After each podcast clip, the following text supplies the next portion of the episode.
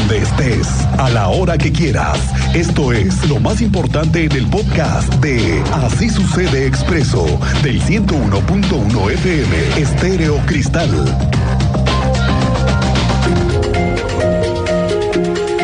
Oiga, ayer le contaba aquí de una situación que nos lastima y que nos lleva a la reflexión del por qué un ser humano es capaz de envenenar perros. Eso me quedé pensando esta mañana. ¿Qué es lo que nos lleva a envenenar perros? ¿Qué es lo que te llega a pasar por la mente? ¿Hasta dónde llega tu valentía? ¿Dónde están tus ganas de dar de darle una lastimada a un perro? Hasta matarlo. Puede ser un problema, como me lo han dicho, que en algunas comunidades sí no hay esterilización o no hay esta cultura para cuidar los animales y hay una reproducción que al rato lleva a esos extremos, a que un ser humano saque su peor versión y mate animales. Bueno, pues le tengo noticias porque a quien se le ocurrió esta maldad, si lo tengo o si lo hizo por un juego, venganza o lo que sea, pues va a tener que pagarla, ¿eh?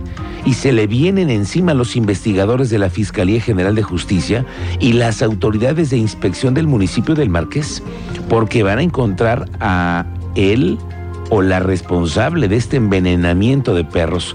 Me voy enterando hoy que este tipo de sucesos en la comunidad de Navajas y el fraccionamiento Libertadores ya salieron dos de las denunciantes que se vieron afectados porque eran sus mascotas las que fueron envenenadas. La fiscalía está ya en la investigación para ubicar al dueño de los demás caninos y las evidencias y los testimonios de la población para dar con los responsables. Pero espéreme, espéreme que esta no es la primera vez que sucede.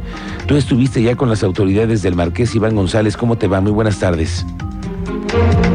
Buenas tardes, como bien lo señala, Interpol, el Centro de Atención Animal del municipio de Marqués, denuncia ante la Fiscalía General por el envenenamiento de esos perros que mencionabas. El director de este centro, Israel Hernández, informó que esto fue por el envenenamiento de una decena de perros en la comunidad de Navajas y el fraccionamiento Libertadores, ahí en el municipio de Marqués. Fueron dos las denunciantes que se vieron afectadas al ser sus mascotas envenenadas, las que acudieron ante la Fiscalía a interponer esta denuncia, la cual, por cierto, ya investiga para ubicar a los dueños de los demás caninos, así como de las evidencias y los testimonios de la población para dar con él o los responsables que causaron la muerte de los caninos. También, como bien lo mencionaba, el año pasado el juzgado municipal de Masqués sancionó 75 casos de maltrato animal.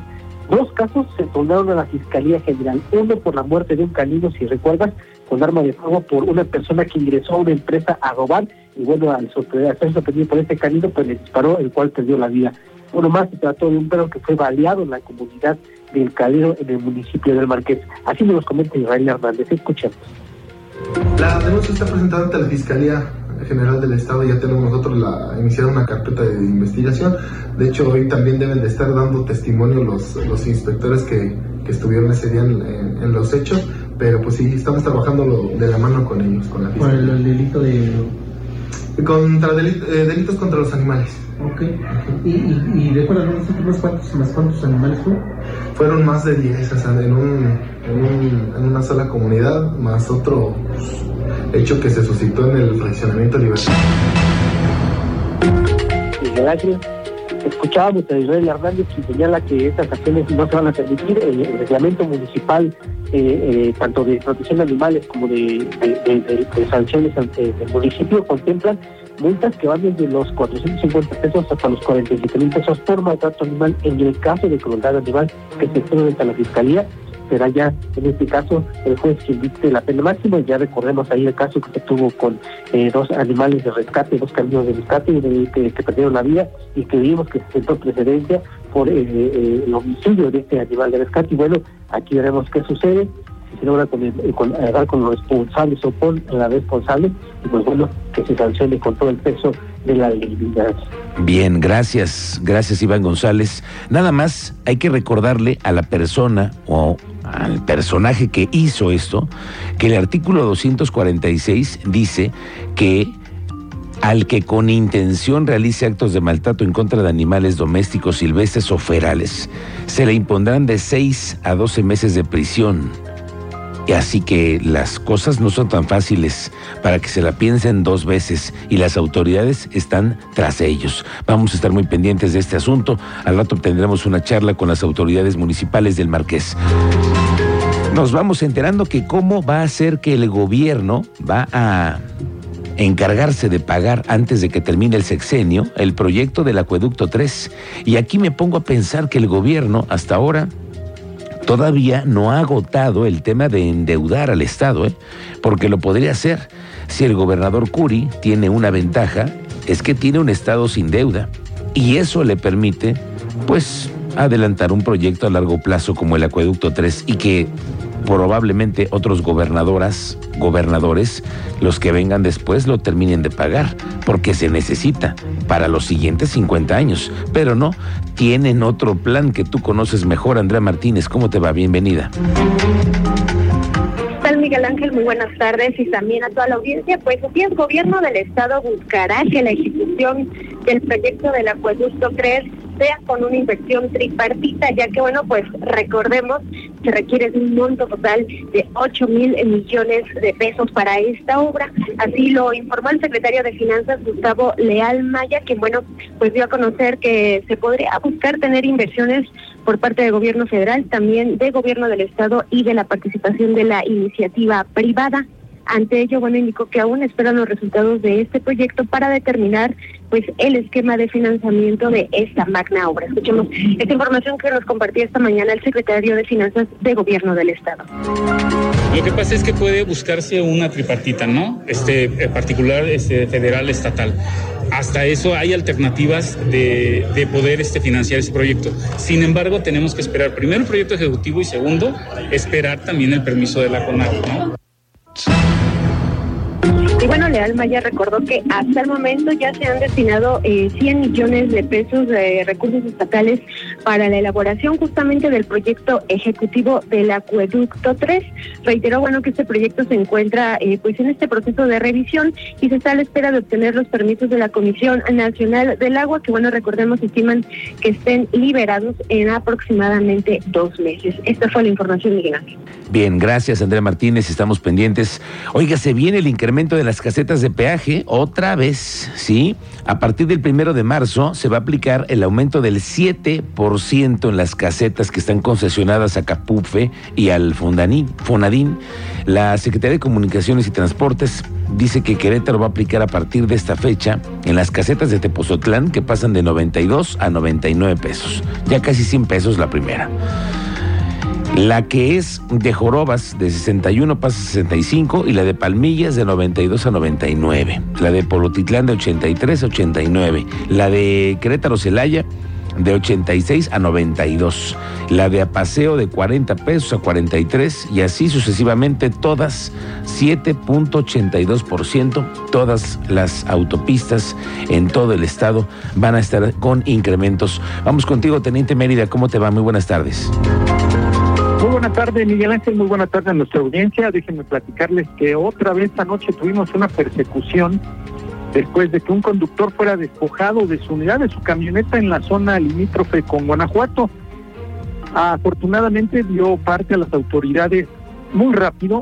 Se montó un operativo y con apoyo del C4 y el dispositivo que se implementó, policías municipales de la capital detectaron la unidad circulando sobre el libramiento norponiente consiguiendo recuperar la camioneta con una breve persecución en la zona. Esto les doy detalles en breve porque ahora se dio otra persecución hace unos momentos, pero se extendió hacia comunidades de Guanajuato y tenemos también resultados positivos con detenidos y recuperación. Pero esto en breve les doy datos porque está en proceso la información. Les tendré detalles más adelante, Miguel Ángel. Bien, gracias, teniente. Estamos pendientes de este, este reporte que está en proceso. El alcalde en tu calle, Luis Nava, informó que la administración capitalina está a la espera de la respuesta de la Guardia Nacional para ver si van a ocupar o no el espacio que les otorgaron para la construcción de una base en la delegación Félix Osores, que fue parte también de una insistencia por parte de la población para que hubiera también también presencia de los cuerpos federales. Bueno, este predio podría ser permutado a la Secretaría de la Defensa Nacional por otro que está ubicado en la calle de Ezequiel Montes, entre Zaragoza y Constituyentes, para la construcción de una subcomandancia de la Policía Municipal en el centro histórico. Pues eso es justamente lo que nosotros quisiéramos como ya tener claridad, si se revocaría esta donación o si sí la van a ocupar o si solicitan alguna otra superficie. Entonces, e, e, ese es justamente en el, en el punto en el que nos encontramos, que nos confirmen bien la información para que nosotros ya sepamos si debemos de conseguir una superficie mayor o este, qué va a suceder con la que ya les aportamos. Bueno, de hecho yo quería promover una permuta por un terreno que tienen en Ezequiel Montes, este, que es el que sí sería de interés nuestro. Entonces, por eso también nosotros tenemos cierto, cierto interés o cierta prisa para que nos definan por si se pudiera lograr una permuta. Oiga, en temas del transporte público y lo que está sucediendo con las plataformas digitales que están ya trabajando en la zona metropolitana y vienen ya las nuevas reglas, el titular de la Agencia Estatal de Movilidad, Gerardo Cuanalo, aseguró que este viernes, mañana, se abre ya el registro de plataformas de movilidad privada van a tener que registrar pues lo normal, ¿no? Datos del vehículo, conductor. Actualmente se tiene más de una decena de solicitudes, entre las que se encuentran las que ya conocemos, Uber, Didi, otras más, mm, eh, van a ser registradas. La Agencia Estatal de Movilidad tendrá cinco días para valorar la petición. Ahí van a saber a quién sí, a quién no, le dan el palomazo para poder operar. Ojo con esto, ¿eh? La siguiente semana va a ser vital para conocer cómo viene el padrón de las nuevas empresas que van a tener la concesión del transporte de pasajeros las que están por aplicación. Otras plataformas también han mostrado interés en regularizarse y tendrán que entrarle al carril porque a partir de la siguiente semana se van a ver los dictámenes y también se van a conocer los precios Ojo para todos los taxistas, muchísimos que nos hacen el favor de escucharnos. La siguiente semana vamos a saber cuánto es lo que van a recaudar, cómo viene la autorización. ¿Te doy la plataforma? Sí. ¿Y cuántos vehículos? Bueno, dependiendo de los vehículos, te van a dar unos montos. Y dependiendo de las unidades, ¿tienes vehículo que contamina? Pagas. ¿Tienes vehículo que es ecológico?